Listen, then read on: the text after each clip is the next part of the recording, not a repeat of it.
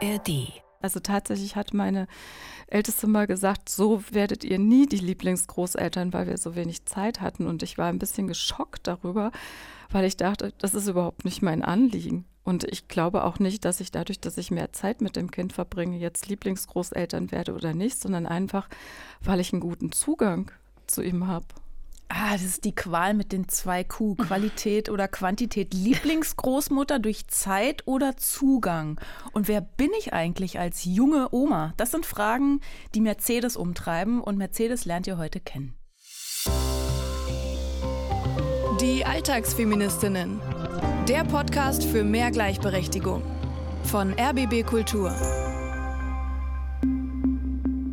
Herzlich willkommen, liebe Alltagsfeministinnen und alle, die es werden wollen. Ich bin Sonja Koppitz und trete jede Woche hier an, eigentlich um die Welt ein bisschen feministischer und damit gerechter zu machen. Zusammen mit meiner Lieblingskollegin Hallo. Johanna Fröhlich-Zapata. Herzlich willkommen, ihr treuen Alltagsfeministinnen. Oder ist es äh, naiv, wenn ich denke, ich kann die Welt feministischer und gerechter machen? Vielleicht, aber in jedem Fall erstrebenswert und auch mein Ziel. Wir sind zumindest schon mal zu zweit. Wir hoffen, ihr seid wieder dabei hier und stellen euch jeden Dienstag einen Fall aus meiner feministischen Coaching-Praxis vor und betten ihn gesellschaftlich ein, um die Welt ein bisschen feministischer und damit gerechter zu machen. Warum nicht?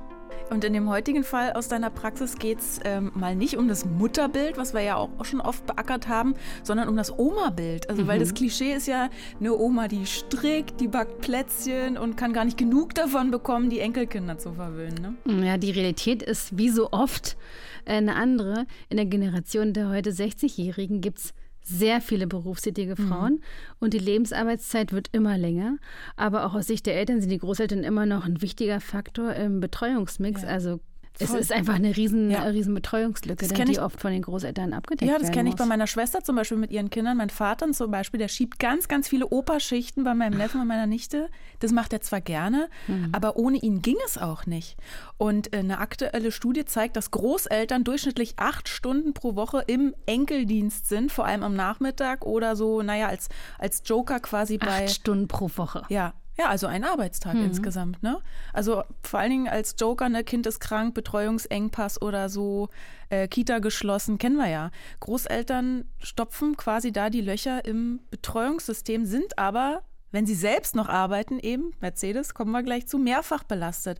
Was können die Hörerinnen und Hörer in unserer heutigen Folge lernen, mitnehmen? Was würdest du sagen? Ja, äh, einmal wie sich eigentlich Betreuung über die ganze weibliche Lebensspanne so hinausstreckt. Also die eigenen Kinder, dann die, äh, die Enkelkinder zu betreuen, später die Alten zu versorgen. Das hat mich total nachdenklich gemacht mhm. bei dieser Folge. Der ganze Lebenszyklus ist eine totale ist eine Fürsorgefrustration. Ja. Und wir lernen im Feminismus to go unsere Rentenlücke zu berechnen, also diese Differenz zwischen dem Gehalt als Berufstätige mhm. und dem Geld, das man als Rente beziehen wird. Also eigentlich nur noch ein Grund mehr der Erwerbsarbeit bis zum Schluss zu frönen. Oh, oh Gott. Aber jetzt zu Mercedes. Sie ist also Oma. Was müssen wir noch über Mercedes wissen? Sie ist 57 Jahre alt, arbeitet als Ingenieurin 35 Stunden pro Woche in der Wirtschaftsförderung und hat drei erwachsene Töchter. Und sie ist fünffach Oma. Altersspanne der Enkel sind von sechs Monate bis acht Jahre. Mhm. Also ganz klein bis Grundschulkinder. Mhm. Sie hat sich an uns gewandt, weil sie das Gefühl hat, in einer Mutti-Oma-Falle zu stecken. Also sie findet es schwierig, sich von diesen Betreuungsanfragen ihrer Töchter abzugrenzen. Ah. Ja. in der Oma-Rolle und hadert gleichzeitig mit diesem gesellschaftlichen Bild der Oma, weil sie leistungsfähig ist und im Berufsleben steht und eben nicht strickt und backt. Dann starten wir mal direkt ins Coaching. Ich bin nämlich gespannt, wie sich Oma sein und Job vereinbaren lassen. Also das erste äh, Erlebnis war eigentlich schon so ein bisschen bezeichnend. Also ich mhm. war 49, als ich Oma wurde und ich hatte gerade ein Masterstudium, noch ein Weiterbildungsstudium abgeschlossen und arbeitete in einem Startup äh, auf der Hannover Messe. Mhm. Und es war gerade so die Situation einer Standparty und wir waren alle gerade sehr angeregt miteinander im Gespräch. Und da klingelte mein Telefon und ich sagte, ich muss da jetzt mal rangehen. Ich werde nämlich jetzt gerade Oma. So, also ich telefonierte und es stellte sich heraus, es gab auch Komplikationen und äh, das Gespräch war halt ein bisschen länger und ich war auch ein bisschen besorgt und kam dann aber danach halt wieder zurück in die Gruppe, mit der ich mich vorher unterhalten hatte. Und die guckten mich ja also jetzt alle irgendwie ganz überrascht an. Das passte jetzt irgendwie offensichtlich nicht mehr zu mir, dass ich jetzt Oma wurde, in Anführungszeichen. Und am nächsten Tag war es dann auch so, dass mein einer Chef, die waren halt alle auch noch recht jung, die mhm. waren so um die 30, sagte dann zu der Gruppe, mit dem ich eigentlich sonst so als ja zwar älter, aber mit der gleichen Dynamik wahrgenommen hatten und so in, in einem Team, sagte zu denen, ähm, ja, jetzt hört mal alle her, wir stoßen jetzt mal an. Mercedes ist nämlich Oma geworden und ähm, die guckten mich also wirklich alle so an, als ob ich von einem anderen Stern war. Und ich glaube nicht, dass es nur eine Wahrnehmung war. Es kam dann nämlich auch immer wieder erneut die Frage, ob ich jetzt nicht zurückfahren möchte und meinen Einsatz auf der Messe, für den ich verantwortlich auch war, abbrechen wollen würde. Und das kam eigentlich für mich gar nicht in Frage, weil meine Tochter war ja gut versorgt im Krankenhaus und ähm, es war alles gut, es war der Rest der Familie da und insofern hatte ich auch gar nicht das Bedürfnis, dringend nach Hause zu fahren. Aber ich hatte auch das Gefühl, ich mache da irgendwas, was sich irgendwie für die anderen irgendwie nicht richtig anfühlt was man hier schon raushört, die Erwartungshaltung von außen kollidiert total mit der Selbstwahrnehmung und dem Selbstverständnis von Mercedes. Mhm. Also sie fühlt sich ja wie dieselbe, aber für die Kolleginnen ist es ein Riesending. Jetzt ist sie Oma und dieses Angebot nach Hause zur Tochter zu fahren, das klingt ja nett gemeint, aber ist es vielleicht so ein bisschen das Äquivalent zu der Frage im Job von Müttern, äh, wenn die gefragt werden, wer passt denn zu Hause eigentlich auf die Kinder auf, wenn du hier arbeitest? Ja, und Väter werden es nicht gefragt. Ja. Das finde ich eine sehr kluge Beobachtung. Das würde ich auch so sehen. Also diese Fürsorgezuschreibung an die Frau Mutter, Oma, Schwiegertochter, die nimmt im Alter bzw. über die ganze Lebensspanne kein Ende. Das wird hier so deutlich. Mhm. Ja. Eigentlich haben alle diese Fürsorgeverantwortung oder müssten die tragen. Und plötzlich äh, kollidiert das mit diesem Leistungsanspruch den wir ja auch alle erfüllen müssen mhm. irgendwie. Und Mercedes, die ist ja mega jung. Total. Ja, wenn ich mir vorstelle, dass ich in sieben Jahren Oma werden das würde, oh mein Gott, oder in sechs, ja, aber was bei der Reaktion der KollegInnen mitschwingt, Mercedes ist eigentlich noch viel zu jung, um Oma zu sein. Genau, also dieses, da fällt mir ein Zitat von Sophie Passmann äh, aus Pygmy Girls, habe ich ja gerade als Hörbuch gehört, ein. Ich kann es kaum erwarten, endlich keine junge Frau mehr zu sein. Aha. Sie ziseliert ja diesen Begriff der jungen Frau auseinander. Für Frauen gibt es im Berufskontext eigentlich auch sonst nur das falsche Alter. Also zu jung wird man nicht ernst genommen. Mhm. Wir erinnern uns an die Folge über den benevolenten Sexismus. Eva, du bist ja ganz schön selbstbewusst für dein Alter.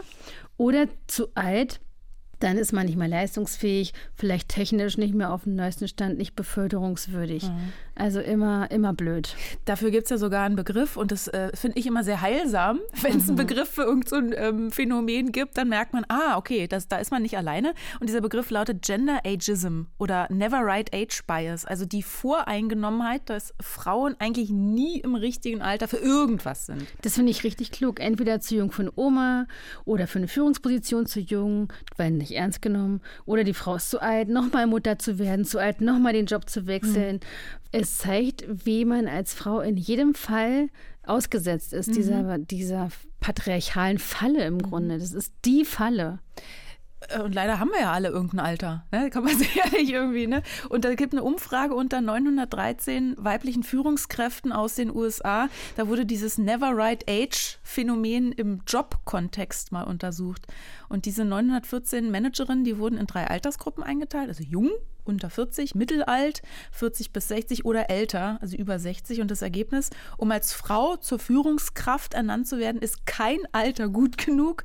Die Daten zeigen äh, da ein größeres Muster tatsächlich. Es werde jedes Alter zum Vorwand genommen, um Frauen zu stigmatisieren oder zu behaupten, dass sie nicht für eine Führungsrolle geeignet seien. Es ist auch diese Mehrfachdiskriminierung, denke ich gerade, Geschlecht und Alter, diese ja. Achse. Aha.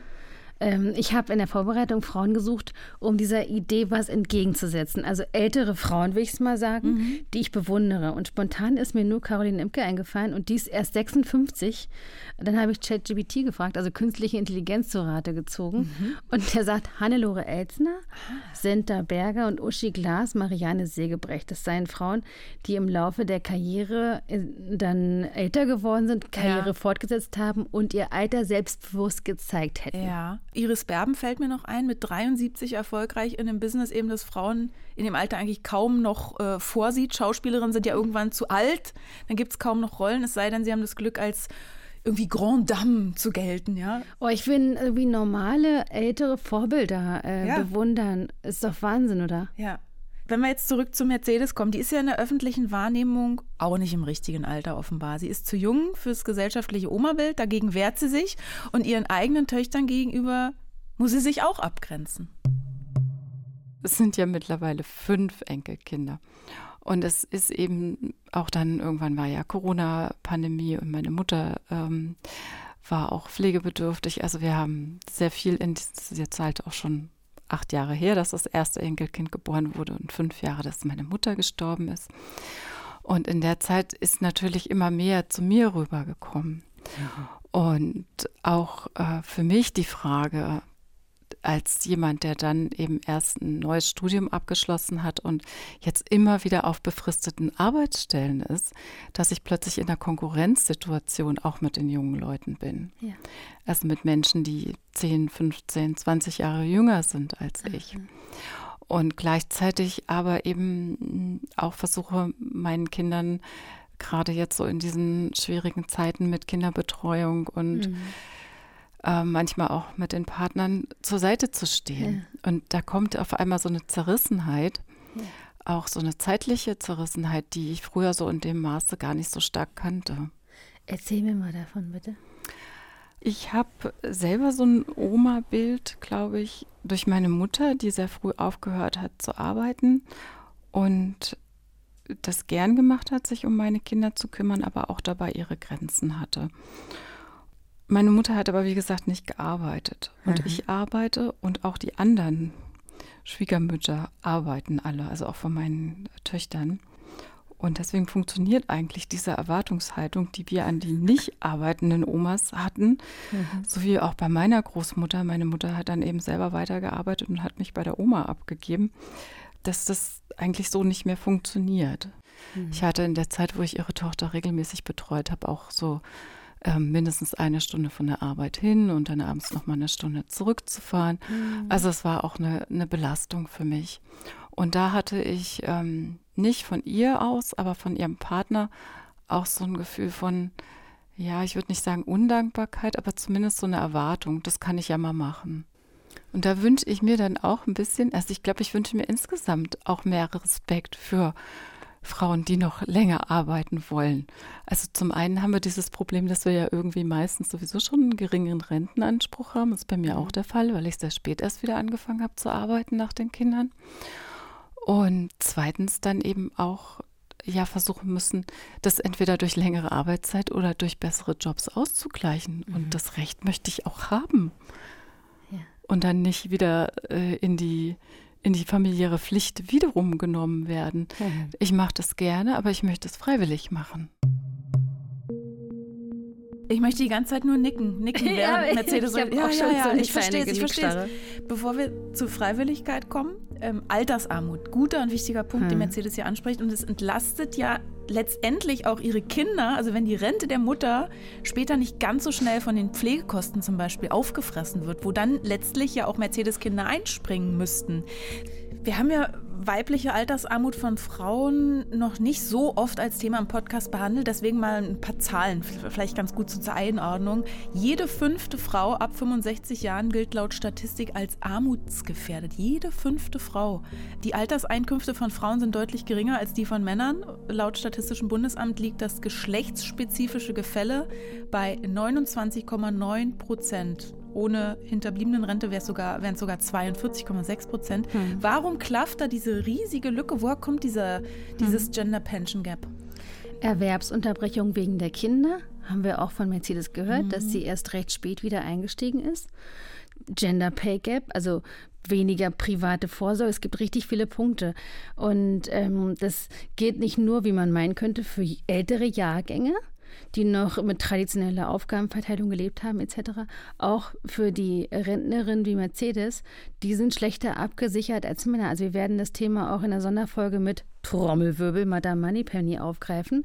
Wir haben diese nächste Sonderfolge mit Madame Moneypenny und werden dann nochmal auf das Thema Vorsorge, mhm. aber auch, ja, warum droht auch so Jungfrauen wie uns beiden ja. eigentlich eine riesige Rentenlücke und ja, wie uns beiden und allen, die danach kommen, mhm. wenn sich nicht was ändert. Ne? Also wichtig, da nochmal herauszustellen, das ist kein individuelles Problem. Es ist also Quatsch, wenn wir allein ein schlechtes Gewissen haben wegen unserer Vorsorgelücke. Hm. Wer weniger oder nichts hat, kann auch nichts sparen. Welche politischen Lösungen müssen daher? Wir müssten diese Erziehungs- und Pflegezeiten viel besser in der Rente anrechnen, also in diesem mhm. Punktesystem eine richtige Reform vornehmen, Minijobs eingrenzen und dann Fürsorgearbeit wirklich 50-50 aufteilen und im Grunde dann im großen Stil Sexismus abschaffen durch zum Beispiel Anreize für Familien, nicht Mütter, nein, familienfreundliche Unternehmen, zum Beispiel Preise und auch im großen Stil eine Aufklärungskampagne über die Wirkung vom Care Gap, beziehungsweise wie der Care Gap auch Ursache von anderen Gender Gaps ist das ist die Ursache. Und wenn man da, es klingt dann in der Theorie natürlich so einfach, ja, dann müssen wir das eine abschaffen und Sexismus abschaffen und dann wäre schön, ne? Aber man kann sich das ja mal so rausklamüsern. Und wichtig wäre ja auch ein Umdenken bei ArbeitgeberInnen, so wie bei einem Hörer, der uns geschrieben hat. Da habe ich mich total gefreut geschrieben, liebe Frau Koppitz, ich habe im Aufräumen ähm, der Küche dem kurzweiligen, aber nicht oberflächlichen Podcast gelauscht. Er hat mir weitere Perspektiven aufgezeigt. Der Podcast hat mich darin bestärkt, zwei Mitarbeiterinnen, die von Ihnen gewünschte Arbeitszeitreduktion ohne Abstriche bei der weiteren Karriere, Promotion und so weiter zu ermöglichen. Beide haben kleine Kinder und bewegen sich exakt in dem Spannungsfeld, das Sie im Podcast thematisiert haben. Danke und beste Grüße, Ulfert. Ein Feminist in Entscheiderposition. Ja. Sowas können wir gut gebrauchen. Sehr gut, Ulfert. Zurück zum privaten Dilemma von Mercedes. Also sie muss arbeiten wegen der Rente und sie will das ja auch. Das ist ja super. Sie hat Lust, sich beruflich nochmal auszutoben und auch privat. Zum Beispiel, ich bin nicht so viel gereist, wie die jungen Leute heute hm. reisen. Ne? So. Und also ich habe das so ein bisschen auf den Kopf gedreht, weil ich, ich musste für mich selber sorgen. Ich hatte diese, diese Sicherheit nicht, dass ich so in die Welt rausgehen konnte. Mhm. Und ich glaube, das ist ein bisschen so dieses Problem, was man jetzt auch gerade hat. Und was ich jetzt auch habe, ähm, ich versuche das nachzuholen, weil ich musste selber für meinen Lebensunterhalt sorgen. Ne? Und fürs ich versuche was nachzuholen. Da ist so ein Wunsch da, für mich so ein, so ein Stückchen äh, Jugend, so ein Stückchen Leichtigkeit, so Unbeschwertheit nachzuholen. Und das passt jetzt, glaube ich, nicht zu dieser Oma-Rolle. Scheiße, sag das nochmal. Ich hatte es richtig anstrengend. ja, es war echt anstrengend, die Zeit. Ähm, ich habe ja trotzdem studiert, trotzdem ich Kinder hatte. Das war dann damals schon, wurde das unter Selbstverwirklichung abgebucht. Also das äh, ist auch nicht gut angekommen. Ich sage mal so, ich bin immer so, ich habe eigentlich immer kämpfen müssen. Also ich hatte damals schon so die Ansprüche an das, was ich studieren möchte, heruntergeschraubt und mich schon für ein Studium entschieden, mit dem ich Geld verdienen kann. Ich bin da noch nicht mal unbedingt so nach meinen Neigungen gegangen, sondern das war schon auch eine pragmatische Entscheidung. Stichwort Entscheidung. Man kann sich ja auch gegen Kinder entscheiden und damit auch gegen Enkelkinder. Aber wenn man erstmal Kinder und irgendwann noch Enkelkinder hat, ist es dafür eigentlich zu spät, oder? Oder kann man sich dann noch gegen Großelternschaft aktiv entscheiden und sagen, ja, du hast jetzt hier zwar mir Enkelkinder in die Welt gesetzt, aber nö. Nicht wirklich, weil es zumindest in welcher Form auch immer eine Abgrenzungsleistung bedeutet, mhm. wenn man diese Aufgaben, die gegebenenfalls dann an eine Großmutter herangetragen werden, in welcher Form auch immer, äh, muss man sich dann abgrenzen und man muss dann damit einen Umgang finden. Also nicht wirklich. Ja. An Wird ja deutlich, dass, weil es bei der öffentlichen Kinderbetreuung hakt, also zum Beispiel wegen Fachkräftemangel bei ErzieherInnen, entsteht so, so ein Hin- und Herschieben eigentlich von Überlastung mhm. zwischen den Generationen, also zwischen Mercedes und ihren so, Töchtern. So die Enkelkinder es. müssen da irgendwie hin und her. Und Mercedes kann aus eigener Überlastung von damals gut nachvollziehen, äh, dass die Töchter Unterstützung brauchen. Ja. Also sie hat ja auch diese Erfahrung gemacht und mhm. weiß auch, worum es geht. Umso schwerer fällt ihr da die Abgrenzung. Totales Dilemma. Und obwohl Mercedes erzählt hat, dass in ihrer Familie alle Omas und Opas noch arbeiten, unterscheidet sich die Erwartung und das Engagement ja je nachdem, um welche Großeltern es sich handelt. Statistisch gesehen werden nämlich die Mütter der Mütter am stärksten in die Betreuung eingebunden. Keine Überraschung. Ja, am wenigsten die Väter der Väter übrigens. Das zeigt die Studie generationenübergreifende Zeitverwendung Großeltern, Eltern, Enkel vom Deutschen Jugendinstitut. Die Zahlen, die packen wir euch in die Shownotes. Mercedes hat ja drei Töchter und fünf Enkel und damit statistisch gesehen ja eigentlich die Arschkarte. so gesehen, absolut. Aber um dem was entgegenzusetzen, denke ich auch an die Rolle der Großeltern als glückslos, will ich mal äh, sagen. Alles kann, nichts muss, weil die grundlegende Verantwortung ist ja im Grunde eben nicht bei Oma, Opa. Die mhm. Freiheit auszudefinieren, was die Rolle umfassen soll, ist jedenfalls etwas flexibler und bekommt vielleicht bei ansteigender Anzahl der Enkel vielleicht mehr Spielraum für ganz unterschiedliche Großelternfunktionen, die man pro Kind übernimmt, weil jedes Kind anders ist und was mhm. anderes braucht. Mhm. Die wirtschaftlichen Dimensionen der äh, Oma-Opa-Ökonomie will ich es jetzt mal nennen, also die. Kosten der Kinderbetreuung durch Großeltern, die sind übrigens enorm. Auch noch mal ein paar Zahlen. Nach Angaben des Deutschen Zentrums für Altersfragen kümmern sich betreuende Großeltern im Durchschnitt 456 Stunden im Jahr um ihre Enkel. Zusammengerechnet, und jetzt kommt's, sind das 2,7 Milliarden Stunden. Würde man äh, sie mit dem aktuellen Mindestlohn vergüten, diese Großeltern, beliefen sich die Lohnkosten auf 25,7 Milliarden Euro. Ich habe bei diesem Care-Rechner also eine App entwickelt, mit der die Mehrarbeit von Müttern allerdings in Geld umgerechnet werden kann. Eigentlich brauchen wir diesen Care-Rechner für Großeltern. Auch, ja. Auch um sichtbar zu machen, ich finde es jetzt wirklich, also diese Zahlen so sind absurd. Zahlen, ja. äh, was da eigentlich individuell oder auf familiärer Ebene ausgeglichen wird, wird, genau, was ja. auf staatlicher nicht funktioniert. Gut, das ist jetzt dieses politische, Woran hast du mit Mercedes im Coaching gearbeitet? Mercedes ist eine extrem engagierte Oma. Sie fährt mit mehreren Kindern in den Urlaub, pendelt zu einer alleinerziehenden Tochter, die lange Zeit eine Stunde entfernt gelebt hat und so weiter. Also man merkt die Begeisterung und Liebe, wenn sie von den Enkelkindern spricht. Aber sie möchte das Verhältnis im Geben und Nehmen umdefinieren. Dass ich, ähm, wenn ich gefragt werde, so als jemand, der vielleicht noch was dazugeben kann, ja. was hilft, ähm, gefragt werde und nicht um irgendwelche Zwänge, die gerade sind, abzumildern. Also so pragmatische Dinge zu übernehmen. Genau. Du möchtest gar nicht die sein, die, die die Pflaster darauf legt auf irgendwelche zum Beispiel größeren Wunden, sondern du möchtest richtig deine Qualitäten als als Frau mit Intuition und all diesen Fähigkeiten, die du mitbringst, da ausgeführt wissen?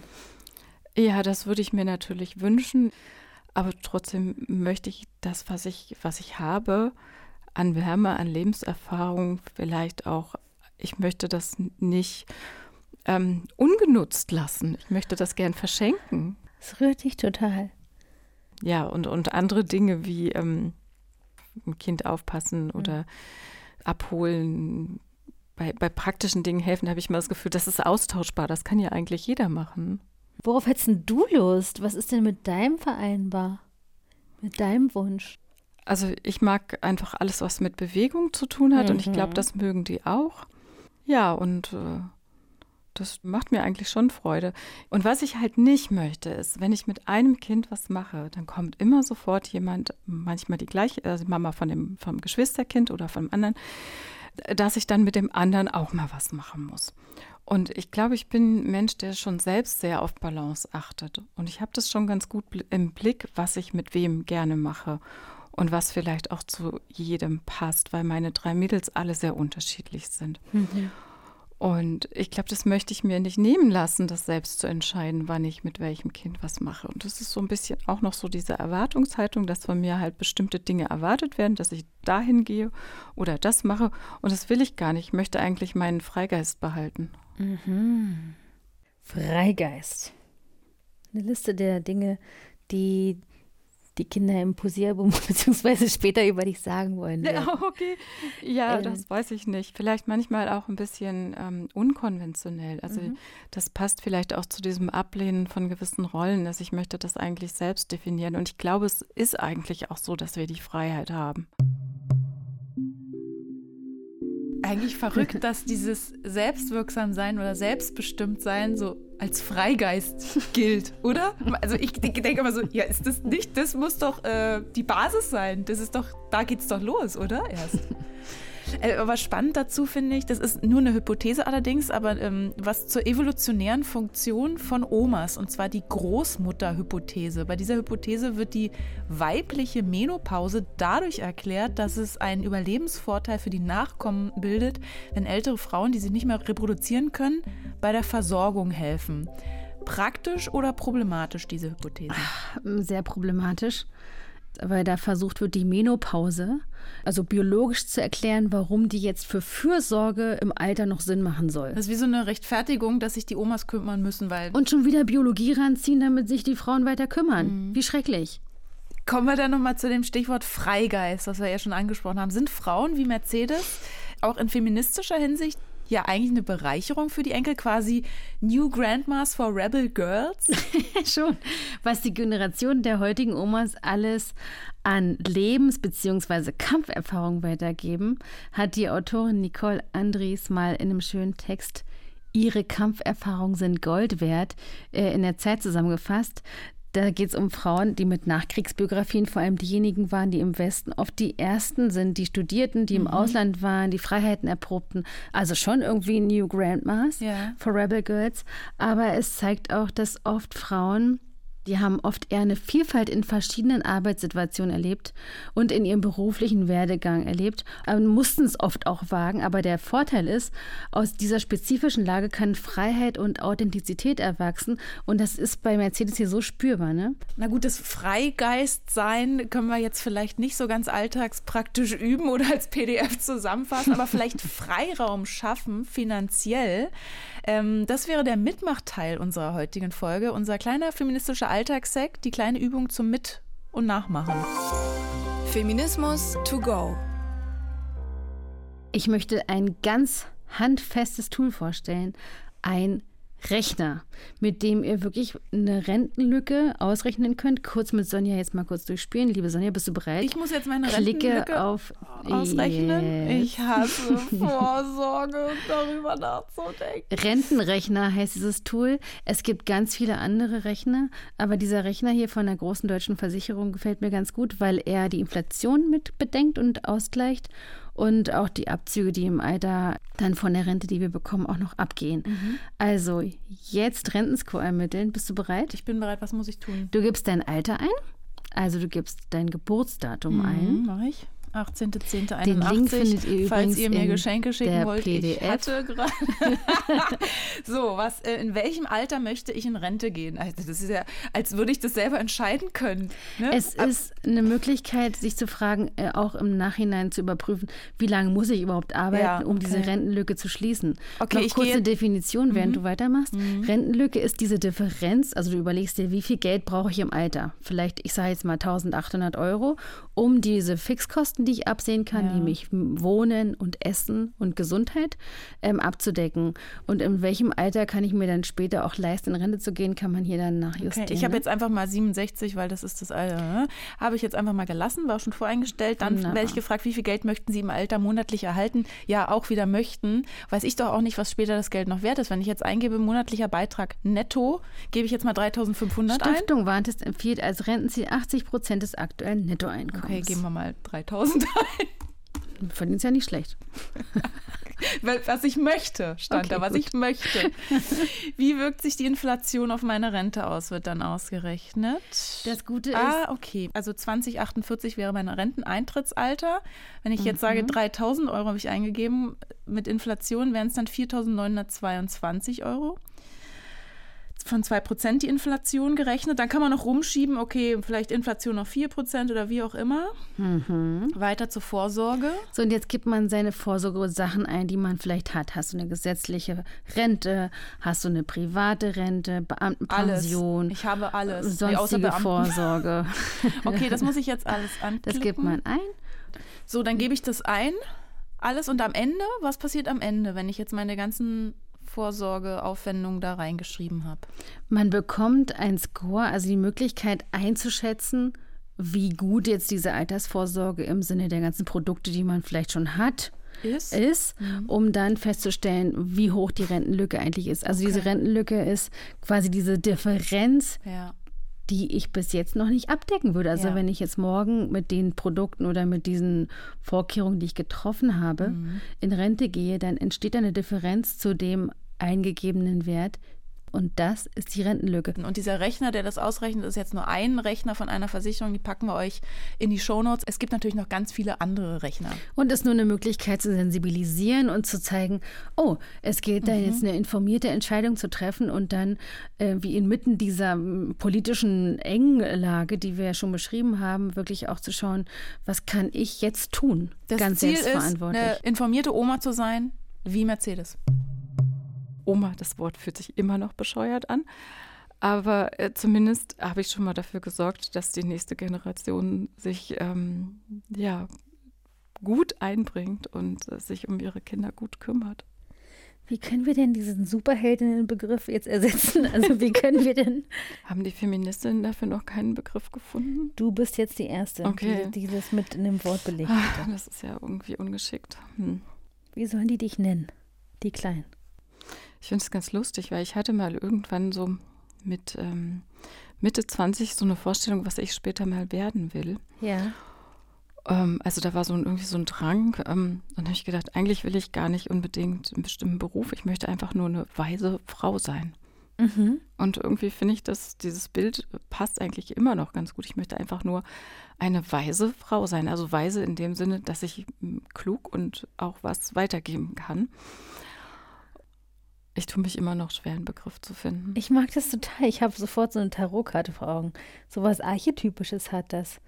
Hast du vielleicht eine Figur vor Augen? Oder ich habe die ganze Zeit irgendwie so indische Götter oder richtig krassen Bilder im Kopf, ja. wenn ich die höre. Ja, vielleicht am besten diese Gottheit mit den ganz vielen Armen. Ja, die Muttergöttin.